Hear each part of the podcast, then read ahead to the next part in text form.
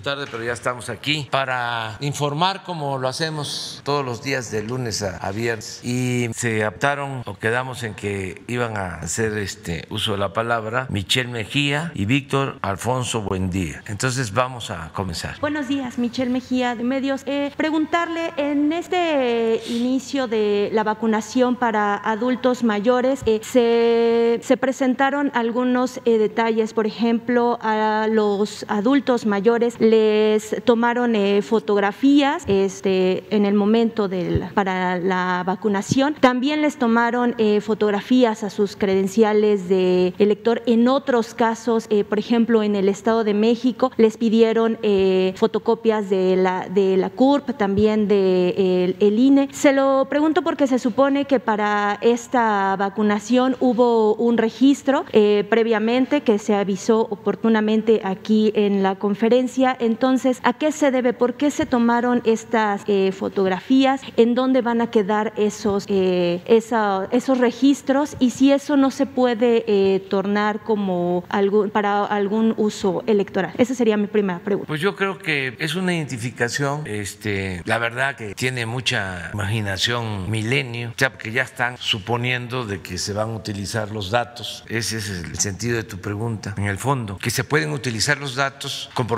propósitos electoral, pues ya deben saber en Milenio que ya es otro el gobierno, que no somos iguales anteriores, porque realmente es hasta ofensivo que nos comparen. Nosotros venimos de una lucha democrática donde nos opusimos siempre y por convicción nos vamos a seguir oponiendo a la manipulación, al uso de los programas sociales, de las acciones del gobierno con propósitos electorales. No somos iguales. Entonces, si pidieron eh, la credencial, pues debe ser para que se identificaran los adultos mayores y que en efecto este, demostraran, tienen más de 60 años, que viven ahí, en el caso de la ciudad, pues viven en Coajimalpa, o en Magdalena Contreras, o en Milpalta, que es donde corresponde. Pero no hay este, ninguna intención de actuar de manera ilegal y perversa. Imagínense traficar con la aplicación de las vacunas para fines electorales. Eso es lo peor. Entonces, sí, es ofensivo, como dicen los jóvenes coloquialmente, sí calienta. Si toman la foto, pues, pues posiblemente para lo mismo. Entonces, eh, decirle a toda la gente que pues es nada más que se identifique, que tengan su credencial, eso es lo único que se pide. ¿Comentaste otra cosa sobre esto? No, Sol, este, porque había mucha eh, inquietud, eh, algunos compañeros que han estado dándole seguimiento a esta jornada de vacunación. En, en algunos casos se les cuestionaba el, si ellos sabían o les habían informado el por qué este, les pedían la fotografía. Sí, pero yo pensaba que nada más era el Reforma y el Sal, pero era Milenio. O sea, este, nosotros no vamos así. Y si alguien se pasa de abusivo, de listo, porque es una cuestión ilegal, pues se tiene que castigar, sea quien sea. Eso ya no se tolera, no se permite. O sea, estamos en otros tiempos, es algo distinto. Ya no se llevan a cabo esas prácticas. Y si eh, quedan vestigios, quedan eh, malas costumbres, pues se tienen que ir terminando, pero no eh, es este la regla, puede ser la excepción. Entonces sí, sí han, han cambiado las cosas. Sí, ayer ya mejoraron bastante los este, mecanismos de vacunación, se va avanzando. Este, el primer día hubo más desorganización, ya ayer coró y así va a ir mejorando para seguir vacunando a los. Y este, en otro tema, preguntarle qué información le han dado acerca eh, de los estos avances sobre eh, el apagón que se dio en el norte del país. Ya también se ha informado que habrá eh, pues unos eh, cortes aleatorios. Cada vez esto se va recorriendo a lo largo de toda la República. ¿Qué información le han dado al respecto? Pues es que hay una crisis eh, por las tormentas de nieve en el norte. Entonces esto afectó la producción de gas, la distribución del gas. Las plantas de generación de energía eléctrica se operan con gas. Se suspendió el suministro de gas porque han declarado emergencia en Texas. O sea, está grave la situación en Texas. Nosotros estamos enfrentando el problema eh, porque estamos echando a andar plantas que no requieren gas, estamos echando a andar plantas de combustóleo, estamos echando a andar plantas con carbón para este, enfrentar la emergencia y se está llevando a cabo toda una planeación de modo que no se quede la gente sin energía eléctrica de manera permanente, sino que se pueda eh, organizar el que haya apagones eh, periódicos, temporales, de 30 minutos. Tenemos, desde luego, la mayor presión en el tiempo pico, que es cuando más energía se consume, de 6 de la tarde a 10 de la noche. Ahí es donde tenemos que llevar a cabo una mejor planeación para que se organicen estos apagones periódicos. Todo esto se hace que hay un sistema, el SENAS, que está en esta situación. Ya estamos comprando gas licuado. Se han comprado ya tres barcos, gas licuado, van a comprar posiblemente más. Se están echando a todas las plantas para ir eh, resolviendo el problema. Se debe fundamentalmente a las heladas, a la situación del mal tiempo en eh, el norte, principalmente en Texas, este, donde se generó esta situación. No hay también, para aclararlo, este, ninguna represalia de que no nos entregan gas porque no nos ven con buenos ojos. No, es que es grave la situación que tiene Texas y este, no tienen gas y el gas que hay eh, aumentó mucho de precio, el gas natural. ¿Le informaron por cuánto tiempo pueden, eh, se, pueden, se podrían extender estos cortes aleatorios? Sí, esperamos que ya lo más pronto posible se eh, normalice la situación en México, se restablezca el servicio, porque están trabajando en, eso. ¿Se podría continuar, no sé, por ejemplo, a lo largo todavía de la semana? Había, ayer comentó que probablemente ya el jueves quedaría resuelto. ¿Todavía? estábamos, estamos en eso. Para este jueves, viernes, el fin de semana. Va a depender del estado del tiempo, va a depender de que eh, podamos echar a andar más plantas, eh, que no salgan eh, de operación nuevas plantas de gas en el norte, ni de la Comisión Federal, ni de las particulares, mantengan el abasto de gas. Entonces va a depender de todo esto, pero están los técnicos de la Comisión Federal este, actuando y atentos y se está trabajando. Ya se estaba previendo esta situación, por eso se decidió desde eh, hace una semana eh, entregar combustóleo de Pemex a la Comisión Federal de Electricidad y entregarlo a precio bajo, Pemex a la Comisión Federal de Electricidad. Y se planteó eh, poner en operación todas las plantas de la carbonífera que estaban paradas. Tuvimos también el problema de que se congelaron y ya hubo que esperar, ya se está este, generando energía y esto va a ayudar a que no nos falte la energía eléctrica. Presidente, por último, regresando al tema de las vacunas. Ayer ya eh, llegó un nuevo embarque de, este, de las vacunas de Pfizer. Ya también comentó que se va,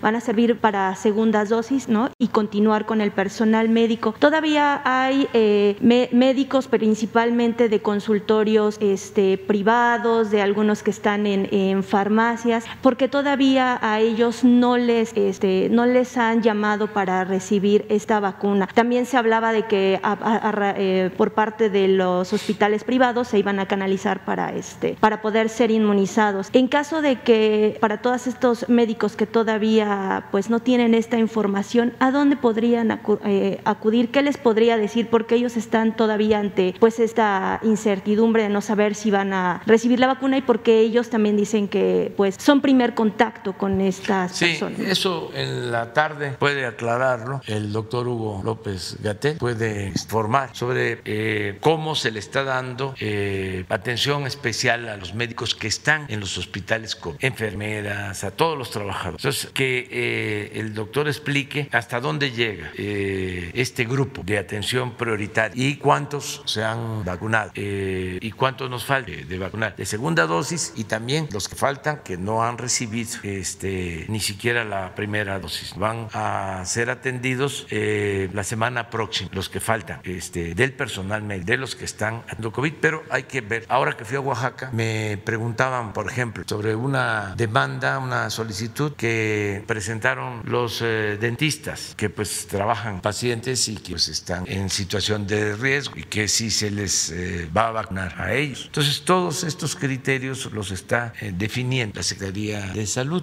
y así, ¿no? Es este caso de las farmacias o los consultorios que tienen que ver o que porque atienden en una primera instancia a quienes tienen COVID. Entonces, yo creo que sí hoy puede Hugo explicar esta situación. Muchas gracias. A ver, pero está Víctor. Gracias, señor presidente. Buenos días, eh, Víctor. Buen día para Víctor Blogs y México Informa de YouTube, presidente. Antes que nada, este, le hago extenso, eh, pues, un, bueno, saludos fraternos por parte de, eh, pues, nuestros, nuestros canales, presidente, por la recuperación que usted presenta el día de hoy ante su contagio de COVID. Y también le hago extenso un fuerte eh, saludo del el compañero Edwin de Campechaneando, también los, los, los, canales, perdón, hermanos, este, México Informa, Radio Búfalo, Rata Política, por, por, su recuperación, presidente. Y pues son tres preguntas, presidente, si usted me lo permite.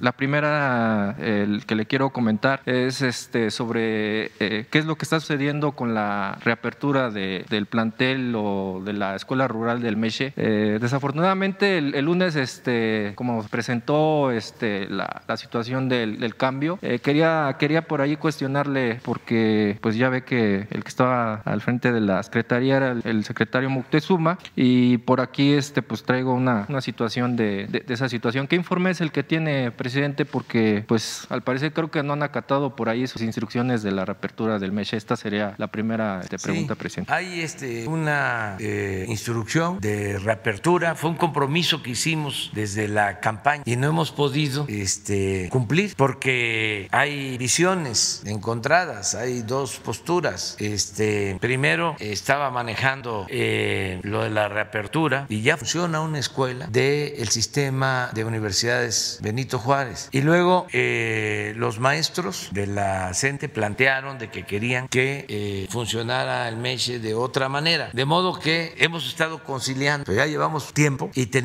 que seguir este, empujando al elefante para que camine y se cumpla, que eso es lo más importante. Entonces, qué bien que lo este, planteas, porque estoy seguro que la maestra Delfina va a escuchar ahora de que tenemos ese compromiso pendiente y los compromisos se cumplen y que lo más pronto posible tiene que abrirse el MESH. Hay desde luego muchos intereses, hay hasta este, asuntos eh, sentimentales, desde luego los maestros pues quieren que se abra el MESH, que es una institución que formó a muchísimos maestros en Hidalgo. Ellos quieren, que es hasta un símbolo de la educación y en especial de lo que fueron las normales rurales. Es un emblema el MESH. Sin embargo, los que cerraron el MESH, los neoliberales, porque querían acabar con la educación pública y con las normales rurales, pues esos tienen otros sentimientos y no quisieran que se reabriera. Pero ya tomamos la decisión de abrirlo y de fortalecer la educación pública y de fortalecer las escuelas eh, normales. Entonces, ahí vamos en eso, eh, propósito. Presidente, eh, yo tengo, bueno, lo que pasa es de que tengo un, otro compañero youtuber que es este Juca Noticias. él acudió personalmente a, darles este, la voz a los, a los profesores. de hecho, si usted gusta, ahorita yo le, le puedo compartir este, el video a, Jesús Ramírez porque ahí este, le mandan a usted un mensaje para que usted lo, lo pueda este, ver y se dé, eh, se dé cuenta, obviamente, de, de, lo que le están este, solicitando, nada más, presidente. Sí. Entonces, este, bueno, esa es el, el, la primera pregunta, presidente. Eh, como usted sabe, presidente, yo he venido este, comentando y le he venido repitiendo muchas, en muchas ocasiones la situación del, de las entregas de sus programas sociales.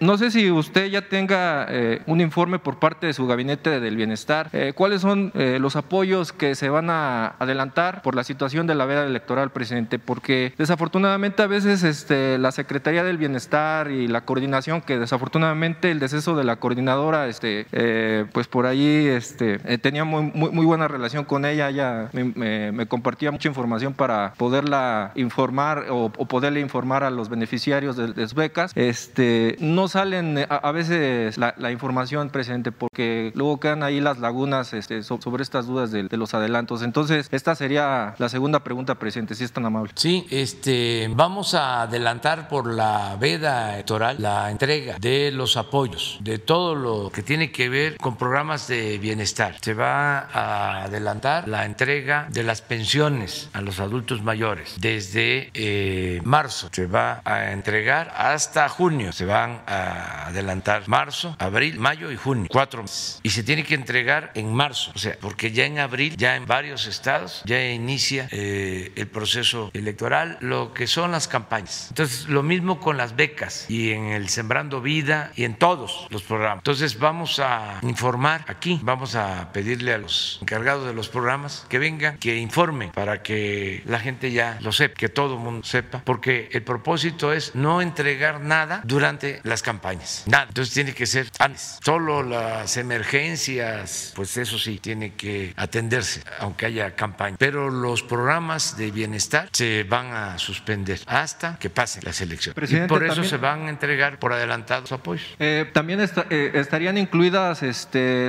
las becas de jóvenes construyendo el futuro. Eh, también. Sí, todo, todo, todo, todo, Ok, presidente. Bueno, ahora me quiero meter en, el, tema de la, de la coordinación, presidente. híjole, le vuelvo a repetir qué malo que no.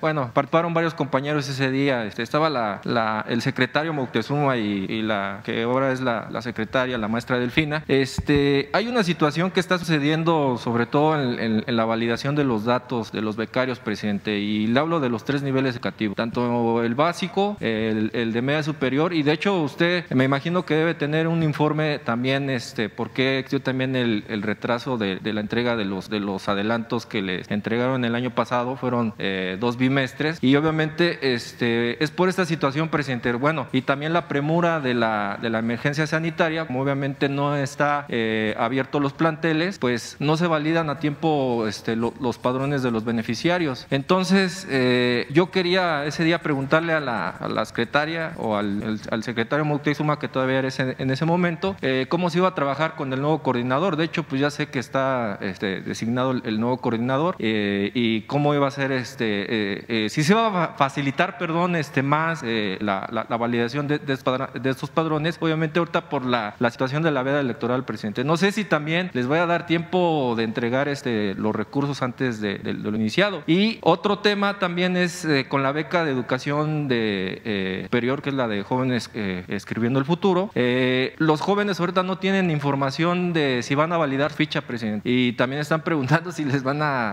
adelantar su, apoyo. Y como usted sabe, creo que te, tengo entendido que la titular de, de la que maneja el programa es la señorita Paulina Salazar. No les ha colocado información si va a ser una validación automática de, de ficha electrónica. Bueno, ¿qué les parece si fijamos el lunes para que vengan este, todos los responsables del programa social y nos expliquen sobre el adelante? Hubo eh, un poco de descontrol porque lamentablemente falleció nuestra compañera Leticia Ánimas y sirve para recordar que era excepcional por sus convicciones, por su honestidad, por su amor al pueblo. Entonces ya se sustituyó, pero estuvo ella eh, ausente, enferma, y eh, esto eh, produjo que no se eh, continuara bien con el programa. Pero ya se están mejorando las cosas, ya está retomando toda la dinámica para la entrega de las becas y vamos a cumplir a los jóvenes que reciben las becas. Les digo que van a tener sus apoyos a más tardar a finales de marzo. vamos a regularizar todo. En el caso de los jóvenes escribiendo el futuro, que son más de 300 mil, están en universidades, este, que también están recibiendo sus apoyos, lo mismo. Entonces el lunes van a venir todos a explicar. Viene la maestra Delfina para las becas, eh, Javier May, Ariana Montiel para lo de las pensiones a adultos mayores, a niñas, niños con discapacidad, el Sembrando Vida, Luisa María Alcal para los jóvenes, jóvenes construyendo el futuro, y también este, eh, Víctor Villalobos para los apoyos que se entregan a pescadores, a campesinos, Román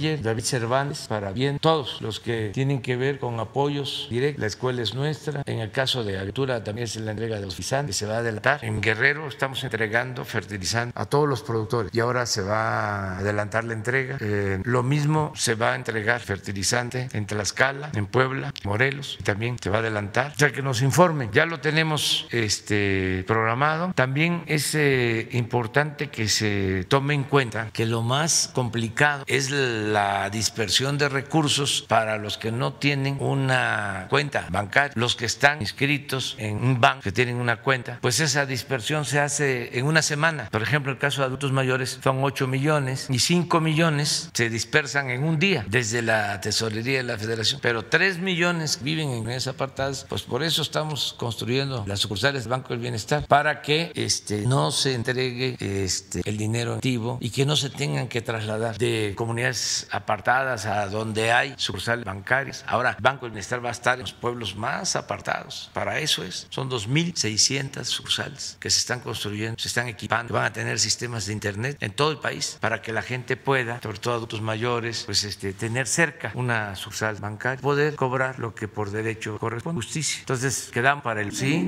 Bueno, ahora sí nos vamos. Ya terminamos, compromiso. Sí, buenos días, señor presidente Felipe Fierro de tiempo.com.mx, Puente Libre MX en Juárez. Retomando el tema del super superapagón, señor presidente, lo que no, no me ha quedado claro, al menos a mí, es si esto se derivó porque no surtieron el gas las empresas internacionales, porque la comisión decidió no comprar el gas, que de acuerdo con los informes oficiales subió 5 mil por ciento, y esto ocasionó que no tuvieran el gas para generar la electricidad. No, es que se canceló el suministro. Pero porque pidieron que no surtieran el gas. Es que no hay gas, no tienen gas en Texas. No solo aumentó el precio, sino este, escaseó el gas porque se afectaron eh, los eh, campos de producción de gas y todas las instalaciones se congelaron. Entonces tienen una crisis. Declararon el gobierno de Estados Unidos emergencia en Texas y tienen también apagones. Nosotros tenemos más posibilidad de salir adelante, aún no teniendo ese suministro, porque tenemos otras plantas que no requieren de gas. Por ejemplo, lo del combustóleo nos ayuda, lo del carbón nos ayuda. ¿Y esas cuándo estarían ya empezando a, ya están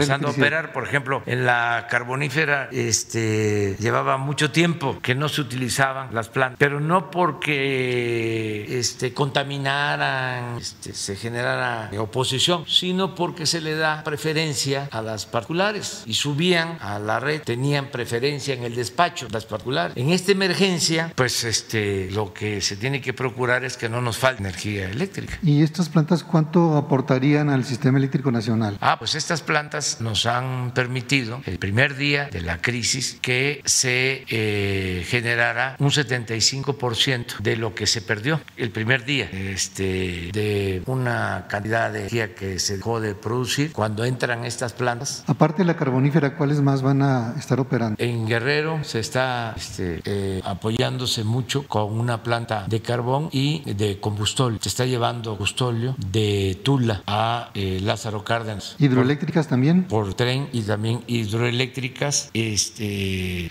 de ciclo combinado eh, con gas licuado y se está procurando pues este, echar a andar todas las plantas. Las, perdón, termoeléctricas de ciclo combinado con gas licuado y las hidroeléctricas que están también, lo que tú dices, ahora trabajando, generando este, más energía para meter toda la energía a la red. ¿Esto sería el proceso de reconversión que ya había planteado entonces? Esto es, o sea, eh, necesitamos ser autosuficientes y estar preparados para cualquier emergencia. Yo les hablaba ayer de que durante muchos años no se puso en práctica ningún plan para extraer gas. Tenemos gas en el país, pero no les importó porque el negocio que realmente se dedicaban a, robar. El negocio era comprar el gas, porque en la compra del gas iba el moche. Imagínense contratos con Repsol, lo puedo probar, de más de 20 mil millones de dólares para traer gas del Perú. Hicieron instalaciones especiales en Manzanillo con ese propósito, regasificadoras, más de 20 mil millones de dólares. Y explicaba yo que no licitaron, fue un asunto que resolvieron arriba. Por eso ahora se extrañan muchos empresarios españoles, porque eran los reyes. Cuando Calderón, su empresa favorita, Repsol, con Peña Nieto, o HL, las dos de España, y agréguenle Iberdrola y agréguenle muchísimas. Todavía este, en las licitaciones para el tren Maya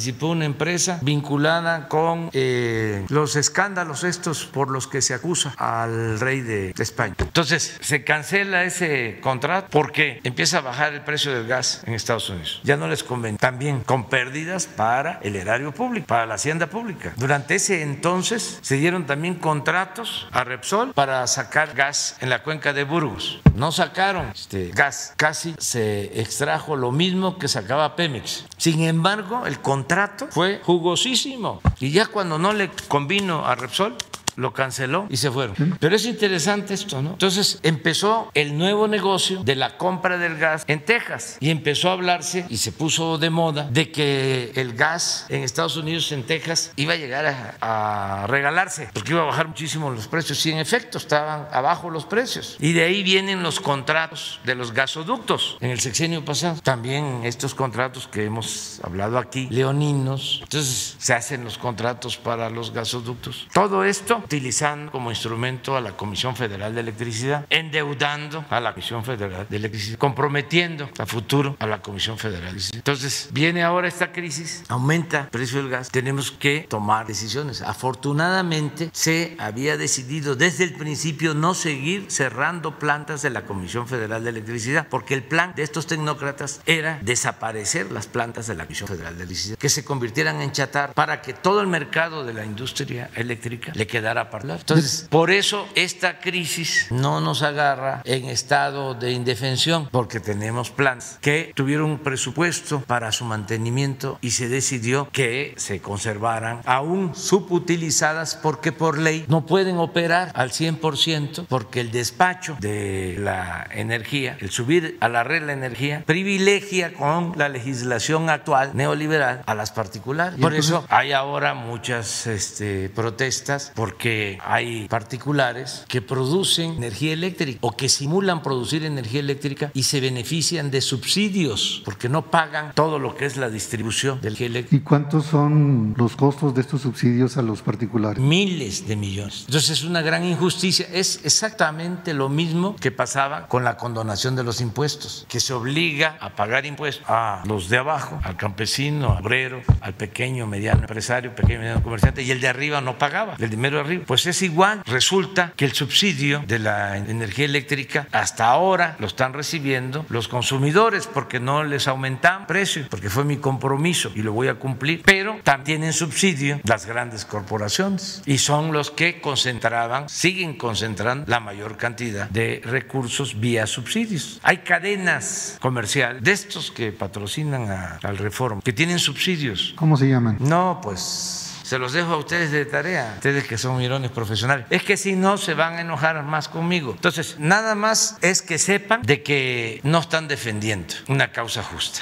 y que no nos vayan a llevar a poner en pantalla cómo está la situación. O sea, quiénes son los que reciben estos subsidios. Entonces, es mejor que se entienda que son otros tiempos, ya no mandan ellos, manda el pueblo y que no se puede estar eh, sangrando la hacienda pública, el presupuesto. Finalmente, señor presidente, no sé si la CFE pudiera dar un informe detallado de los cortes, porque está afectando a mucha gente, sobre todo en el norte, que ahorita tienen pues, el impacto fuerte del invierno, las heladas, y en las ciudades importantes o pequeñas hay abastecimiento, pero por zonas, y sobre todo las colonias pobres son las que no tienen servicio, y luego se les corta y no se sabe cuándo, y entonces eso afecta mucho el proceso pues, de la gente en su casa, Sí. en su trabajo, en las escuelas, y CFE no ha dado una información detallada o que abra una página que diga cuándo va a haber servicio, cuándo se va a cortar por zonas. Yo creo que no tiene ningún problema. Sí, tienes toda la razón. Yo ya di esa instrucción que desde ayer estén informando, lo han hecho, pero no lo suficiente. Hace falta. Pues es, a ver qué dice. A las seis horas del día de hoy se encuentran en suministro 89.183 usuarios en los estados de Chihuahua y Tamaulipas, que representan el 0.21% de los usuarios total de los estados afectados y el 0.2% del total usuarios de la Comisión Federal de Electricidad. Es de resaltar que la Comisión Federal de Electricidad ha puesto a disposición del SENACE todas sus plantas de generación para lograr el balance carga-generación, con lo que se ha disminuido los tiros de carga, las interrupciones de... Sí creo esto, ¿eh? porque los técnicos y trabajadores de la Comisión Federal de Electricidad son mucha pieza, mucha pieza. Y por lo que hablábamos de que eh, eh, existen afortunadamente planes que no desaparecieron, que se les dio eh, mantenimiento. De todas formas, por lo que tú estás eh, planteando, voy a pedirle al director de la Comisión Federal de Electricidad y a los técnicos, al director del SENACE, eh, a los encargados de las plantas de distribución, que vengan mañana, en la mañana, para que nos confirmen esto, este, ver si es eh, cierto, porque esto es, de ser cierto, es una hazaña. Sí, pero este, que mañana lo reconfirmemos, porque Porque, por esto, esto este, no sucede en otras partes. O sea,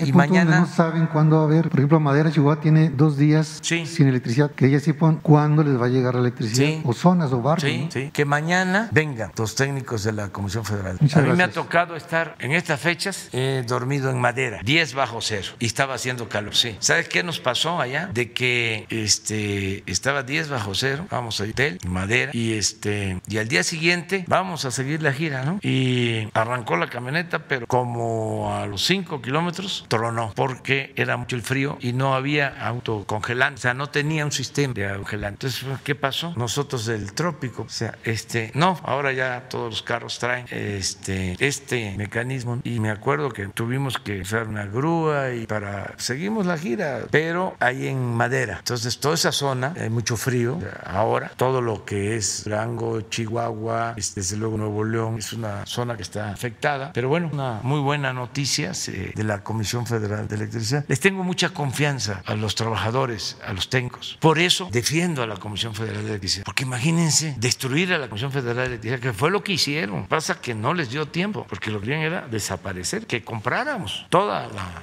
que se convirtiera la Comisión Federal en una oficina para entregar recibos, cobrar la eléctrica y por el otro lado contratar la energía y entregar todas las instalaciones. No les dio tiempo, fue como en el caso del petróleo, que entregaron el 40% del territorio de la zona petrolera, quedó el 80%. Y en ese 20 se entregaron 107 contratos. Y eso fue la llamada reforma energética, entre otras cosas. Y nos engañaron de que se iba a producir más y que iba a llegar mucha inversión extranjera y que iba a bajar el precio de los combustibles y el precio de la industria eléctrica. Puras mentiras. Entonces, es como el caso del gas. Por ejemplo, lo de la cuenca de Burgos. Se decía, se comprometieron aquí iba a haber más producción de gas y no hubo producción de gas. Nada más se quedaron con los beneficios de los contratos leoninos. Fue un saqueo. Entonces tenemos que terminar de poner orden y sí, este, tienen que haber negocios en México y no hay ninguna eh, prohibición, no hay ningún obstáculo para invertir en México y para hacer negocios en México con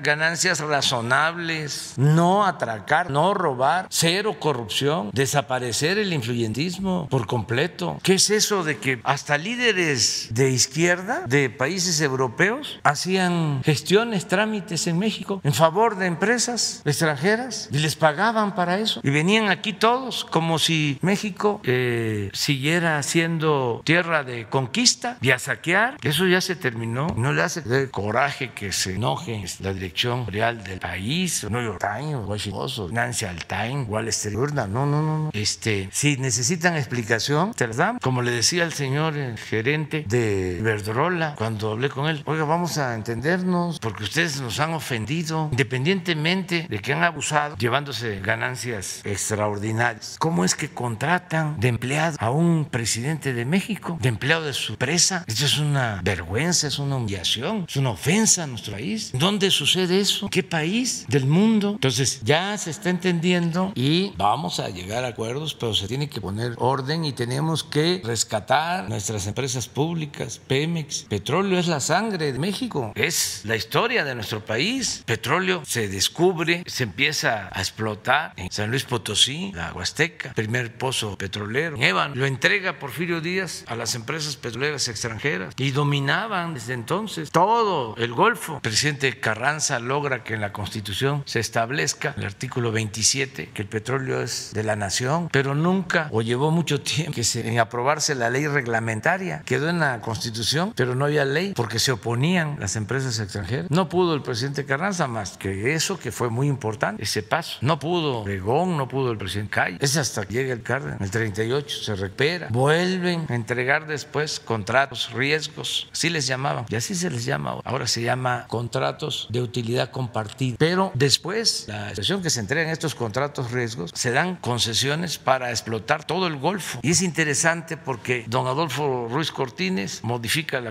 Constitución 27 y establece que no se permitían ni contratos ni concesiones en materia de petróleo. Luego el presidente López Mateos, no, don Adolfo establece que no se permitían concesiones, un avance. Y con el presidente López Mateos, el sexenio siguiente, se vuelve a modificar el 27 y se establece ni contratos ni concesiones. Y con el presidente Díaz Ordaz, pesar todo lo que sabemos, era director de Petróleos Mexicanos, don Jesús Reyes Heroles, y se cancelan los contratos. Y fíjense lo que significó esa decisión. El sexenio siguiente se descubre Cantarel, que estaba en la franja concesionada en los contratos riesgos. Pero como se cancelan un sexenio antes, ya se pudo utilizar el yacimiento enorme Cantarel, que nos dio pues 40 años. Todavía sigue en declinación, pero sigue produciendo. Estamos hablando de uno de los yacimientos más grandes del mundo. Pero la visión de dejarle a la nación eh, el dominio y el manejo del petróleo. Entonces, viene la política neoliberal y vuelven a la entrega. Empiezan con la llamada forma energética y empiezan a entregar bloques del territorio en tierra, en el mar, en aguas someras, en agua profunda. ¿Que por qué hacía falta la inversión? Y si no, ¿cómo íbamos a producir si no llegaba la inversión? Y que con la reforma energética, con la entrega de estos bloques, iba a llegar la inversión extranjera a raudales. Pues hizo la reforma energética. No llegó la inversión. ¿Cuánto se ha producido en estos cinco años desde que se aprobó la reforma energética? Como 20 mil barriles diarios, con 107 contratos. Pero también como no les dio tiempo y el pueblo dijo ya, hicieron los cambios a finales de 18 y ya nosotros no seguimos con esa política, pues este nos quedó a la nación el 80% del potencial petrolero. Entonces por eso, entre otras cosas, el 20 que se entregó, pues aunque no están cumpliendo porque no invierten, no vamos nosotros a cancelar contratos para meternos a pelear, porque afortunadamente con el 80 que quedó, que no se entregó, estamos sacando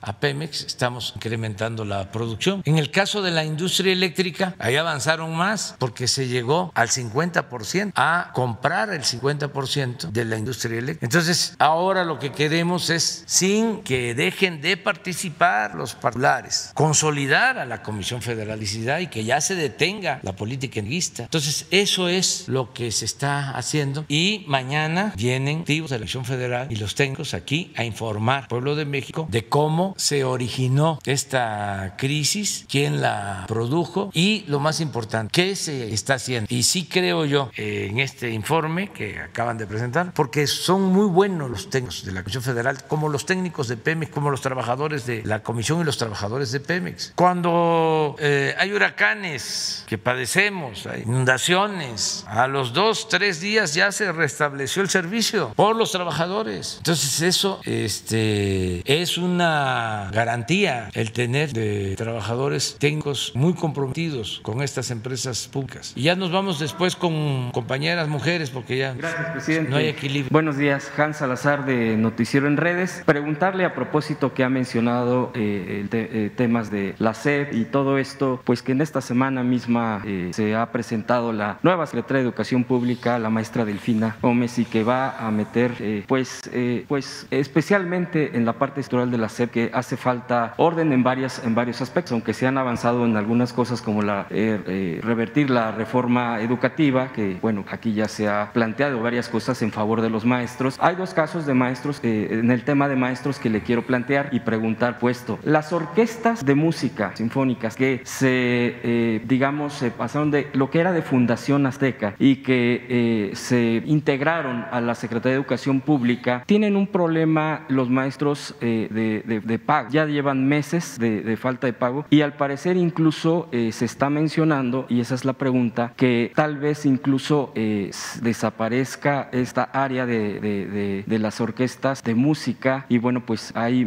hay aproximadamente 1.500 maestros dando estas clases eh, eh, en el área de la SEP. ¿Qué va a pasar con eso? Y el otro es de los el programa nacional de inglés, el famoso PRONI, que es los maestros que también eh, falta de, recursos, falta de pago, pero también están en la circunstancia como los de prepa en línea, que están en el tema del outsourcing. Usted ya aquí lo ha mencionado, presidente, que se está revisando este tema, porque pues como el gobierno va a, tiene el tema de, del outsourcing para ser eliminado, pues tendría que dar el ejemplo, usted lo ha mencionado. En estos temas de los maestros, ¿qué pudiera comentar, eh, presidente, al respecto? Gracias. Bueno, que no se suspenden los programas que ayudan, por ejemplo, para la actura, el arte, en este caso la música, no se pueden suspender, no se pueden cancelar estos programas. Y acerca de eh, los otros programas, ocasión, pues pedirle a la maestra Delfina, ya está tomando nota, escuchando, este, que ahora que viene les conteste, te conteste sobre estas tres este, preguntas, que ella este, explique. Pero en general no se suspenden los programas de apoyo a eh, niños, a niñas, a estudiantes. Tienen que ver con la educación tradicional, la educación física, la educación artística, ¿no? Se tienen que mantener estos programas. ¿Esta podría ser el lunes que viene la maestra? Sí, sí, este, ella podría este, contestar el lunes. Eh, siguiente tema, presidente, es eh, visitamos la Sierra de Guerrero y hay varias comunidades que están planteando, más bien, ya están ejerciendo, eh, impulsando la siembra de aguacate, la producción de mezcal más fuerte, no porque no sea, sino que están impulsando de una manera importante este tipo de producción para ir desplazando, eh, es todo un reto, la siembra de, amapola, el tema de la droga droga, que, pues, que Guerrero tiene una problemática tremenda, porque eh, qué ironía, por su propia riqueza natural, también ha tenido estas consecuencias y sabemos todo lo, el dolor que han pasado. Es, eh, visitamos y pues tienen, son bastantes hectáreas las que se están impulsando ahí. Ellos eh, pues han sido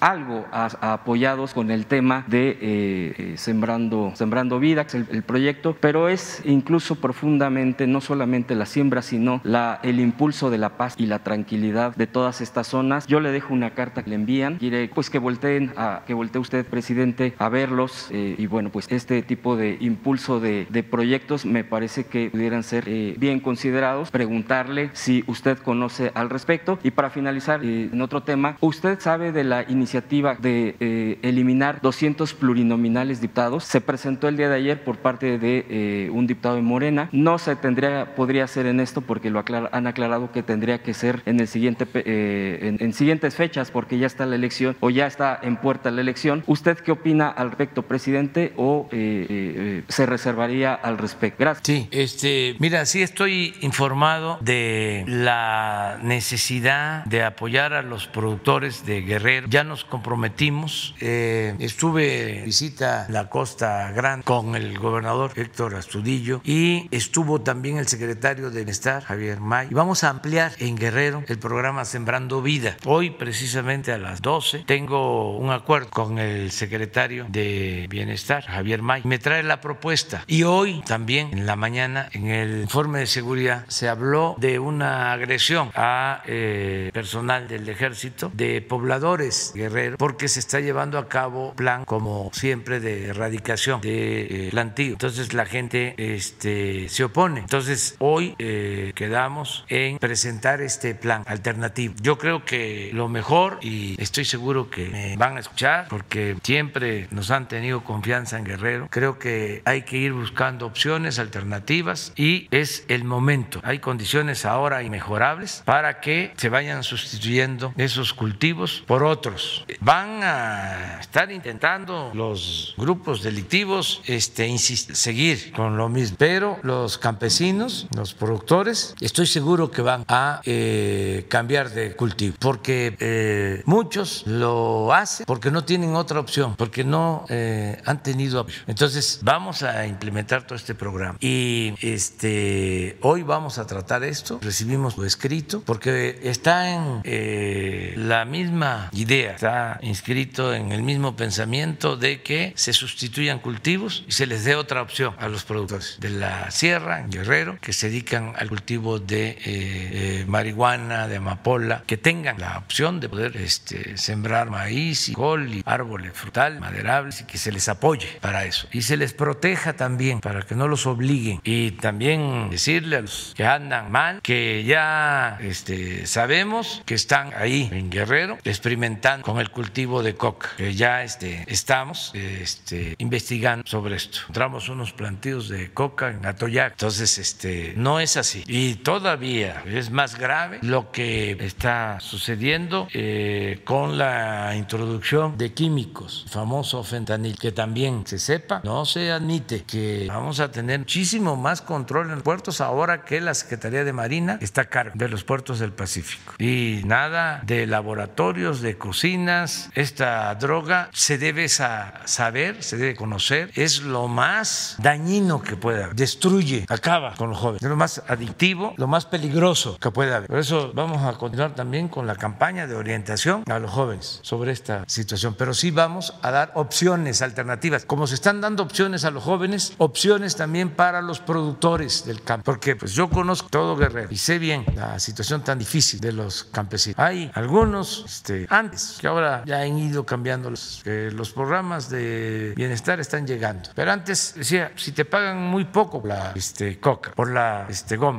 corres riesgo. Bueno, muchos me decían es que si no me dedico a esto, ¿cómo, cómo? Sí, pero te puedes ir a la cárcel. Sí, pero en la cárcel tengo comida. Durísimo, muy fuerte. Entonces, tenemos que dar opciones alternativas. No es nada más prohibir o este, perseguir, castigar, sin dar alternativas a la gente, a los jóvenes, a los campesinos, a la gente humilde, a la pobre, a todos, que se pueda vivir eh, con trabajo, con honradez, sin caer en lícito. Esa es una sociedad mejor. Por eso buscamos que continúe la transformación, que continúe el cambio. Sí, pero pueden también tener otros productos. Tienen eh, la posibilidad de, contar con otros productos. ¿Qué permite, por ejemplo, el Sembrando Vida? Y podríamos hasta hablar, menos de acuerdo. Pues permite que estén recibiendo un jornal. No es empleo temporal, es permanente y va a durar el programa hasta que estemos en gobierno. O sea, ya está garantizado el presupuesto de este año, 29 mil millones de pesos para más de 400 mil sembradores y va a estar garantizado para el año próximo y no va a faltar y va a ir aumentando el apoyo y es cultivar su parcela, no es crédito, es para que tengan un patrimonio, un ingreso y que ese patrimonio, por pequeño que sea, lo puedan dejar a sus hijos, puedan heredar a sus familiares. Es el momento, es la oportunidad de llevar a cabo esto, porque no es, a ver, este, ya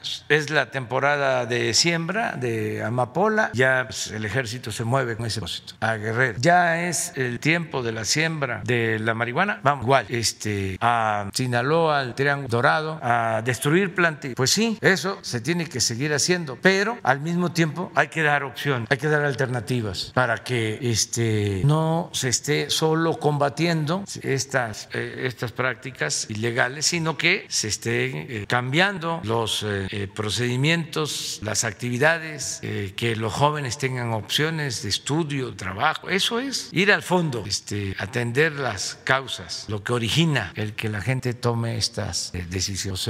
Bueno, lo vamos a ver. Las dos compañeras, las tres, las tres, ¿eh? Ah, pues como puede esperar hasta pasando la elección. Vamos a esperar. Buen día. Pues preguntarle una situación que se ha dado eh, ya durante algunas meses, años, lo que está sucediendo con este grupo de personas de Rumania que están operando en la zona turística importantísimas como Cancún, como la Riviera Maya, que se manejan pues como mafia. Eh, esta situación eh, que tiene que ver con la clonación de tarjetas bancarias y que también, bueno, adición de bienes inmuebles millonarios y, algunos incluso bajo permisos de autoridades locales. También grupos que bueno, incluso tienen antecedentes de delitos diversos en Europa y que en México encontraron la facilidad de operar de esta manera, la que, lo que le llaman, o bueno, lo hemos leído como la mafia rumana. Preguntarle, bueno, pues en este sentido, ¿cómo lo han observado desde el gabinete? Sobre todo porque esto ha salpicado ya a, eh, incluso hasta hace poco, al eh, dirigente de, hasta hace poco dirigente del Partido Verde en, esta, en este estado y también algunos otros eh, políticos, operadores, exgobernadores, etcétera, que están, por supuesto, bajo investigación. Y algunos ya también han salido a aclarar que no, no están involucrados, pero preguntarle cómo es que encuentran la facilidad de operar aquí en México cuando están, eh, ya, eh, ya son perseguidos en otros lados y también esta situación de una,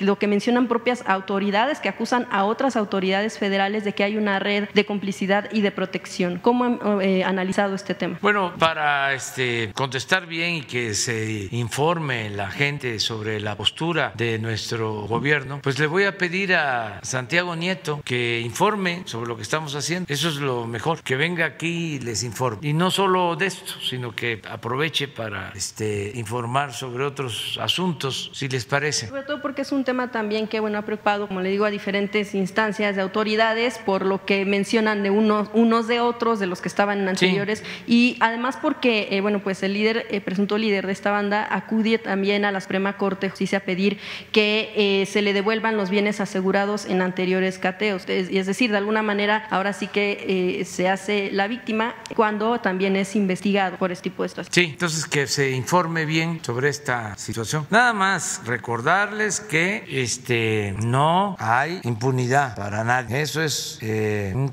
una diferencia. O sea, que no nos confundan. Ya no es lo mismo. Entonces, el que comete un ilícito se le castiga, sea quien sea. No hay eh, protección, no hay encubrimiento de parte de las autoridades. También tienen que haber elementos de prueba, porque si no es acusar por acusar, o sea, este, sin poder probar. Entonces, por eso que venga eh, Santiago e informe. Yo este, les entiendo bien. Durante muchos años, México se protegió a corruptos y se arraigó la impunidad. Y entonces, pues hay inercias y estamos en un proceso de transición. Lo he dicho, lo viejo no acaba de morir, lo nuevo no acaba de nacer. Y eh, hay quienes pueden estar pensando, más así es, de que es igual. No, no, no es igual. Entonces eso lo vamos a seguir defendiendo porque este, nuestros adversarios quisieran que la gente este, llegara a la conclusión de que todos somos lo mismo. No, no somos igual. Entonces por eso informar. Y yo, por ejemplo, eh, le contesté a la compañera la de Lenin. Estoy este, persuadido de que no es ella. O sea, ella hace su trabajo. No es ella la que viene aquí a, a provocar, sino viene a hacer su trabajo. ¿Pero por qué? Pregunta cómo lo hizo. Porque así ha sido México durante muchos años. Yo les diría siglos. Eh, ¿Cuánto tiempo ha habido democracia en México? Desde que somos país independiente. Bueno, desde la invasión extranjera, desde que llegaron los soldados de la corona española en el siglo XVI hasta la fecha. Hagan un recorrido, cinco siglos. ¿Cuándo ha habido democracia? Pues muy pocas veces. Siempre ha sido un eh, sistema político autoritario, vertical, antidemocrático. Lo que ha imperado, el pueblo nunca había sido tomado en cuenta. Pocas veces. Entonces es natural de que se piense de esa manera, pero no es lo mismo que esto que estás preguntando. Si hay este, funcionarios involucrados, si tienen que ver con el Ejecutivo Federal, se les investiga y si son responsables, se castiga, sean quien sea. Y si son de otros poderes, mínimo, se denuncia para que esos poderes independientes, autónomos, actúen, porque tampoco somos nosotros encubridores. No es nada más decir, es que tiene que ver con la fiscalía y la fiscalía es autónoma. Pues sí, sí es autónoma, pero cuando menos aquí se puede decir que el Ministerio Público está actuando mal, o lo dicen ustedes o lo digo yo. Si se trata del Poder Judicial, es qué juez, qué magistrado, qué ministro. Claro, a nosotros no nos corresponde ¿no? juzgar, pero sí podemos. Y eso es un derecho de todos los ciudadanos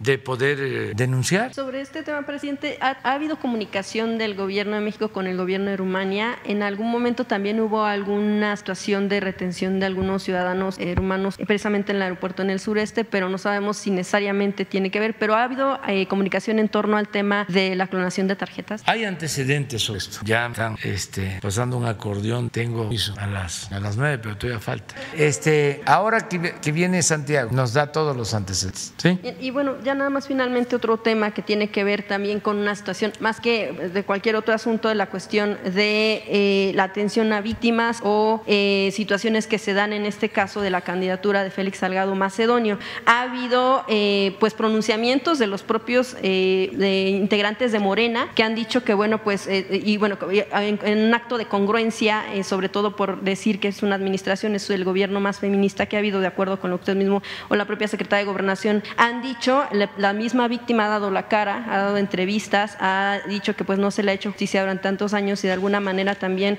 el eh, decirlo ahora es impedir que una persona y que bueno pues ahora como se eh, le señala un presunto violador no pudiera ser eh, gobernador. Preguntarle si más allá de dar un paso atrás no consideran que podría ser un paso adelante de escuchar precisamente a víctimas de que primero se concluya la investigación antes de que una persona con esos señalamientos tan delicados pudiera ser candidato a una, a una gubernatura. Pues yo no opino, ya eh, di mi punto de vista en una ocasión, ya dije, y eso sí, lo puedo repetir, que son tiempos de elecciones y hay acusaciones eh, de todo tipo. Aunque hay denuncias presentadas, está sí, la víctima y sí. muchos de Morena están en contra de esta. Sí, eh, pero yo no tengo este por qué opinar en este caso. Ya mencioné, nada más porque tú me lo estás preguntando, de que primero hay que tenerle confianza al pueblo. La gente es la que decide. Si se hacen encuestas y la gente dice estoy de acuerdo con esta compañera, con este compañero, yo pienso que se debe de respetar. O sea, porque la política es asunto de todos, no de las élites. Yo establecí desde que fui dirigente en partidos que lo mejor era la realización de las encuestas para preguntarle a la gente. Entonces, eso hay que tomarlo en cuenta, porque si no, estamos este, juzgando sin eh, elementos. Pero a pesar de que la propia comisión... De... Ese es lo primero, tenerle confianza a la gente. El pueblo no es tonto. Tonto es el que piensa que el pueblo es tonto. O sea, la democracia, los guerrerenses, ellos, mayoría, mediante procedimientos democráticos y darle la confianza a la gente. El pueblo de Guerrero, como el pueblo de México, no es menor de edad. Sabe muy bien una cosa y sabe la otra, sabe lo que conviene y sabe lo que no conviene. Eso hay que en consideración. Y lo segundo es que hay instancias legales. Si alguien comete un delito, pues en las instancias correspondientes se tiene que denunciar y buscar que se castigue. Eso es. Lo otro, pues es el quítate tú porque quiero yo o la politiquería. Y pues también los intereses, porque en todo esto pues siempre hay que preguntar y de parte de quién.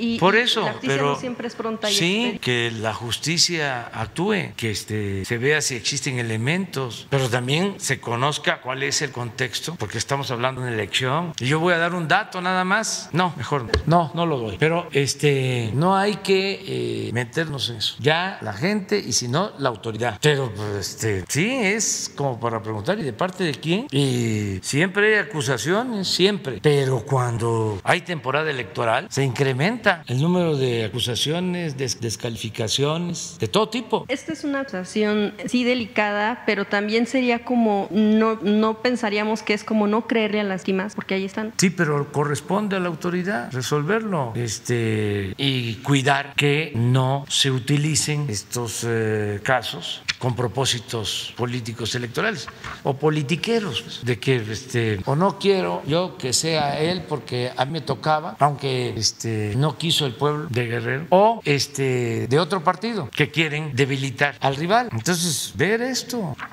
claro, imagínense eh, asuntos que tienen que ver con violación de ese tipo de acusaciones son muy fuertes, pero este tampoco se puede hacer linchamientos políticos, o sea, dejarle el asunto si es político al pueblo. Para no equivocarnos, lo mejor es preguntar al pueblo. Segundo, la autoridad, el Ministerio Público, los jueces, no la campaña mediática. Ustedes este, eh, creen que tenemos medios objetivos, profesionales, este, que no están a favor del conservadurismo y de los partidos del antiguo régimen, pues la mayoría de los medios está desgraciadamente al servicio de los intereses que dominaban hasta hace poco en el país, los que se sentían dueños de México. La mayoría, no todos, hay honrosas excepciones. O estoy mintiendo, o no se siente. O así era cuando Peña, o así era cuando Calderón, cuando Fox, o con la- cuando Cedillo, o cuando Salinas. No, era una prensa sometida que se dedicaba a aplaudir y a callar. Entonces, pues hablemos, ¿no? La verdad, entendamos que hay una circunstancia especial, se está llevando a cabo una transformación, hay quienes se sienten afectados, un grupo conservador que se dedicaba a saquear, a robar, que mantenía privilegios, que tiene el control de la mayoría de los medios de información y que por eso las campañas en contra del gobierno y en contra de los que buscamos llevar a cabo una transformación en el país. Y esto además es legítimo y nosotros tenemos que garantizar las libertades. Ahora en España, Barcelona, hay una protesta porque un rapero, no sé si él compuso canciones o son de otros, por lo general los raperos son los que componen, sí, sí, en contra del el rey, de la realeza en España y al tambo. Nosotros no vamos a hacer nunca eso. Imagínense si este, yo meto una denuncia contra Aguilar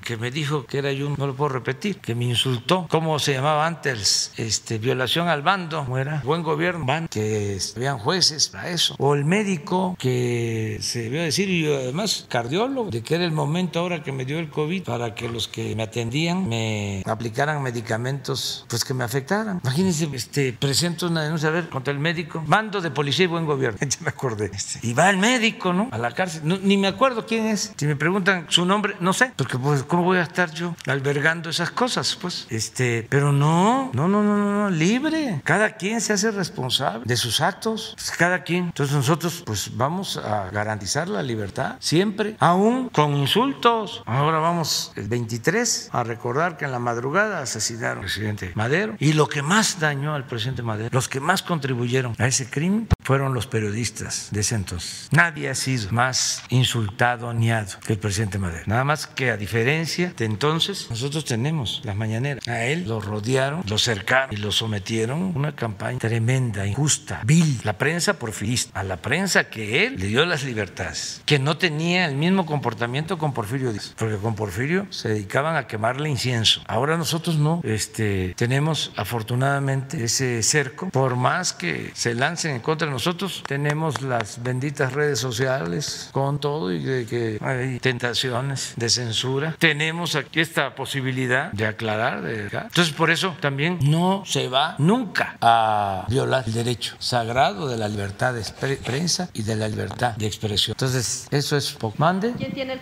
Ahora, eh, con Epigmenio este, y con. No, este, este que es un actor de primera, pero además. Dame el caso. Además, no se anda por las ramas. Le llama al pan pan y al vino vino. Este, porque ya ve cómo la mayoría de los intelectuales también, igual que la prensa, supuestamente son independientes y no quieren tomar partido, cuando la verdad todos están, este, cuando menos tienen posturas acomodatices. Gracias, presidente. Cindia Cerda, de Canal 11. Eh, regreso al tema de la iniciativa suya que busca modificar la ley de la industria eléctrica. ¿Se contempla acaso la restitución de luz y fuerza del centro, extinta en 2009 con el gobierno de Felipe Calderón? No, es básicamente para que eh, se dé eh, un trato justo a la Acción Federal de Electricidad en el despacho, es decir, en eh, la, sí, la inclusión de la energía en la red, es decir, que pueda subir la energía que produce la Comisión a la red, que se le dé un trato justo porque se le deja hasta el final. Tienen prioridad las particulares. O sea, se ve a la Comisión Federal de Electricidad igual que Iberdrola, que, perdón, este, ¿cómo se llama esta empresa monopólica? Sí, no, no, no, no, no es este. Sí, Iberdrola, Iberdrola, Iberdrola. Igual, es como darle un trato igual a Shell que a Pemex. Esa era la concepción. ¿Cómo va a ser lo mismo la Comisión Federal de Electricidad, que es una empresa pública que no tiene propósitos de lucro, que Iberdrola? ¿Cómo va a ser lo mismo Pemex que Shell o Chevron? O... En el caso de Luz y Fuerza del Centro, que en los años 60 pues regresó a la nación, se extinguió en el 2009, no va a estar en su iniciativa, pero que ¿hay alguna posibilidad de que se restituya? Estamos buscando formas de que se apoye a los trabajadores. Hay una situación que se presentó eh, como una especie de indemnización. Se entregó al sindicato eh, plantas hidroeléctricas de las plantas de Necaxa y ellos hicieron una asociación o empresas particulares. Hay quienes sostienen, hay posturas al interior del gobierno de que eso es ilegal, que este, eh, las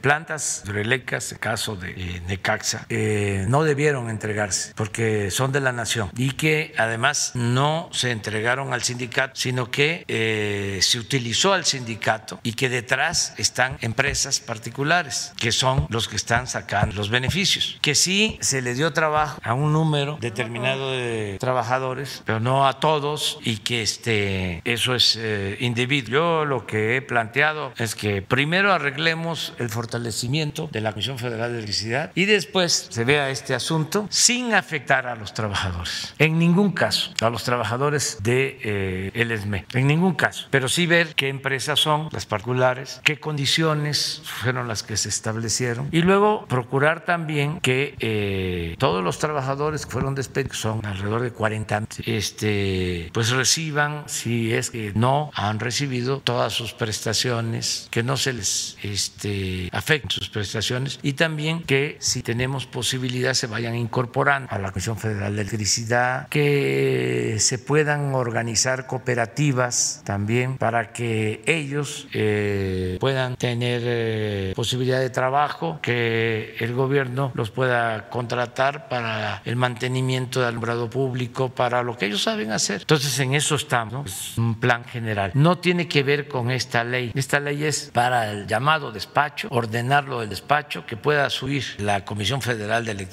la energía que producen sus plantas eh, a la línea, eh, a la red nacional eh, y que no tengan las particulares la prioridad como sucede actualmente. Entonces, que tengan también las particulares la posibilidad de subir su energía, que les compra la Comisión Federal de Electricidad, les va a seguir comprando y van a poder subir también su energía. No se cancelan los contratos, es nada más poner orden en algo que es indebido. ¿Cómo es posible que primero vayan todas las particulares y al final las plantas de la Comisión Federal de Electricidad. Ah, con el argumento o excusa de que las particulares no contaminan, eh, cuando no se considera ni siquiera eh, en estas plantas no contaminan a las hidroeléctricas. Eh, se considera que no producen energía limpia, las hidroeléctricas. Imagínense. Entonces, por eso la mayoría de las hidroeléctricas están paradas y la campaña de que nosotros, bueno, hasta en un periódico inglés leí algo ayer, antier, de que estábamos nosotros en contra del medio ambiente, de Guardian, contra del medio ambiente. Pues estamos eh, buscando, y yo creo que esto va a ayudar mucho a aclarar y también a quitarle las máscaras a estos farsantes. Eh, estamos buscando eh, reformar, modernizar las hidroeléctricas para generar más energía con la misma de este, las presas, los vasos, porque las turbinas de esas hidroeléctricas tienen 40, tienen 50 años. Entonces estamos analizando proyectos para modernizar con turbinas nuevas que tienen más capacidad.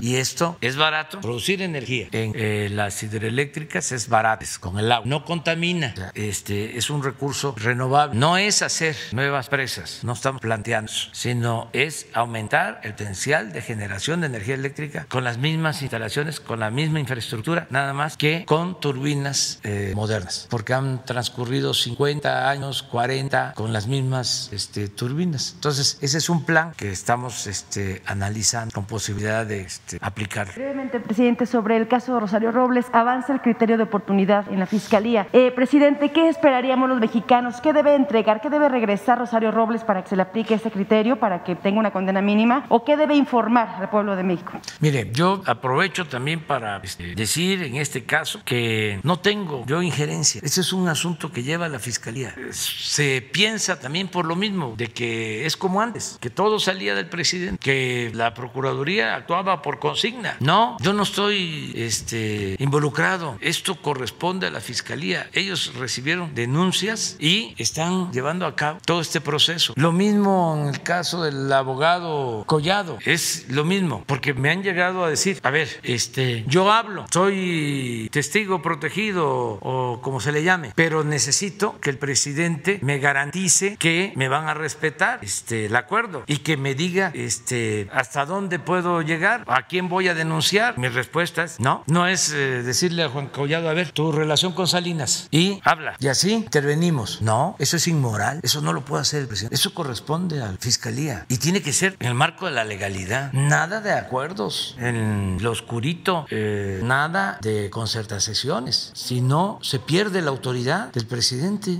Eso sí, porque yo he planteado abiertamente que lo que nos importa más es que si se defraudó al pueblo, si se afectó la hacienda pública, que devuelvan los recursos. En el caso donde se trate de fondos públicos. En Estados Unidos lo primero que hacen es quedarse con los bienes, muchos de esos bienes de México. Ya estamos definiendo un mecanismo para que esos bienes regresen a México. Entonces, eso sí nos importa. En el caso del el señor Ancira, desde el principio, a ver, hay este, una auditoría y la planta se vendió eh, más cara, 200 millones de dólares más. Y ahí hay una pérdida para el erario. Independientemente de la sanción, eh, también del castigo a los funcionarios, esos 200 millones de dólares tienen que regresar. O sea, porque si no hay esa reparación del daño, nosotros nos opondríamos en la fiscalía. Es decir, ¿cómo estás perdiendo la libertad bajo fianza o algo por el estilo si este, no hubo regreso, no se devolvió lo que se sustrajo ilícitamente del erario? No, si estaban casos antes de que les confinaban, confiscaban eh, bienes y luego se los devolvían. Hay un caso muy famoso que les devolvieron todo, además hasta por anticipado. Ya se sabía que iban a salir y que les iban a devolver todo porque estaba completamente echado a perder el Poder Judicial. Ahora el Poder Judicial ha ido cambiando. El presidente del Poder Judicial es recto, Arturo Saldívar, pero hasta hace poco, antes, les devolvían todo lo que les este, confiscaban. Solo faltaba que se, les ofreciera disculpa. Entonces, eh, porque utilizaban mecanismos legales y había influyentismo. Entonces, nosotros solo lo que planteamos es, a ver, devuelvan, devuelvan todo lo que se llevaron. Vamos, por cierto, la semana próxima a dar a conocer todo lo que ha eh, obtenido el ejército, la marina, la fiscalía general a delincuentes comunes o delincuentes del llamado crimen organizado y a delincuentes de cuello blanco. Pero es cuánto se ha eh, obtenido, cuánto se le ha entregado a la fiscalía y cuánto ha entregado la fiscalía al instituto para devolverle al pueblo lo robado y a quién le ha entregado el instituto para devolver al pueblo lo robado los bienes, a qué comunidades, cuánto ha entregado y cuánto está ahí. Vamos a informar que antes también solo se daba la noticia de que se habían decomisado dólares y este, ranchos y embarcaciones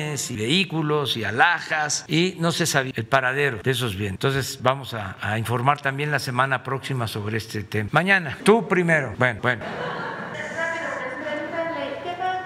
Los adultos mayores. ¿Cómo? ¿Qué va a pasar con los adultos mayores que no pudieron realizar su registro para la vacuna por no tener documentos de identificación, como por ejemplo acta de nacimiento y por ende CUR? Y también, ¿qué se va a hacer con respecto a estos adultos mayores que están en condición de pobreza o en condición de calle que de igual forma no tienen domicilio fijo, no tienen documentos de identificación y no tienen teléfono? Muchos de ellos refieren que incluso no, no han tenido acceso a los programas sociales que da el gobierno federal. Sí, tiene que ver también con la pregunta que me hizo la compañera sobre el censo. Miren, este no se está partiendo solo del censo, sino de eh, el territorio. Se pone el centro de vacunación y ahí llegan quienes hayan tenido oportunidad de inscribirse, que estén en el censo y quienes no lo hayan hecho. O sea, no es obligatorio estar en el censo. También eso es importante aclarar. Si no tienen documentación, eh, las brigadas tienen la instrucción de levantar un acta, dejar constancia de que se trata de un agente mayor que eh, está eh, manifestando eh, con rectitud, que está hablando con la verdad, que no tiene papel y se le va. ¿Pero esas brigadas van a estar en las calles o cómo van a poder contactar? No, en, en el centro de, de, de, vacunación. O sea, estos adultos van a tener que ir a, sí, a estos tienen centros. que ir. Okay. En el caso de los que no se puedan movilizar por enfermedad, por la edad, la brigada va a ir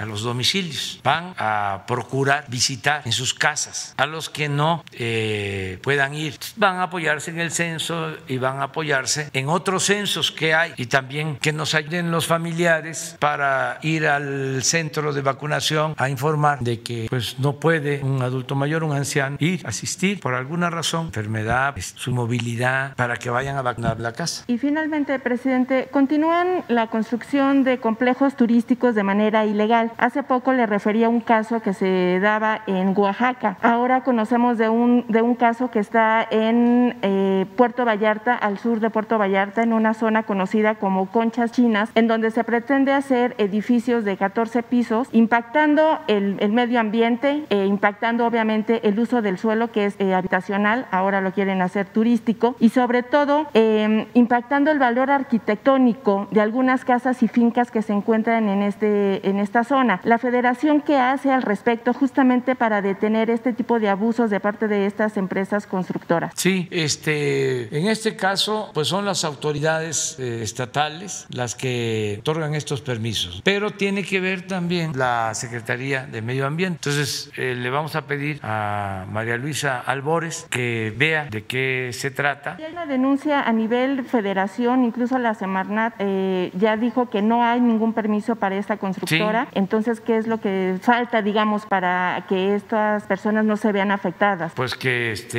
eh, actúe eh, la Secretaría del Medio Ambiente y la Procuraduría, que se impida la construcción si es este, ilegal y si se afecta el medio ambiente y si no está permitido construir edificios de esas alturas, todo eso se puede este, evitar, o sea, porque es violatorio de la ley. Pero también hay eh, una reglamentación que tiene que ver con los estados. Hay que ver, pero ¿La federación no tendría que presionar Sí. justamente a las autoridades Sí, estatales? Sí, no dan permiso en el caso de medio ambiente este, cuando se trata de estas cosas. Eh, hablas del sur de...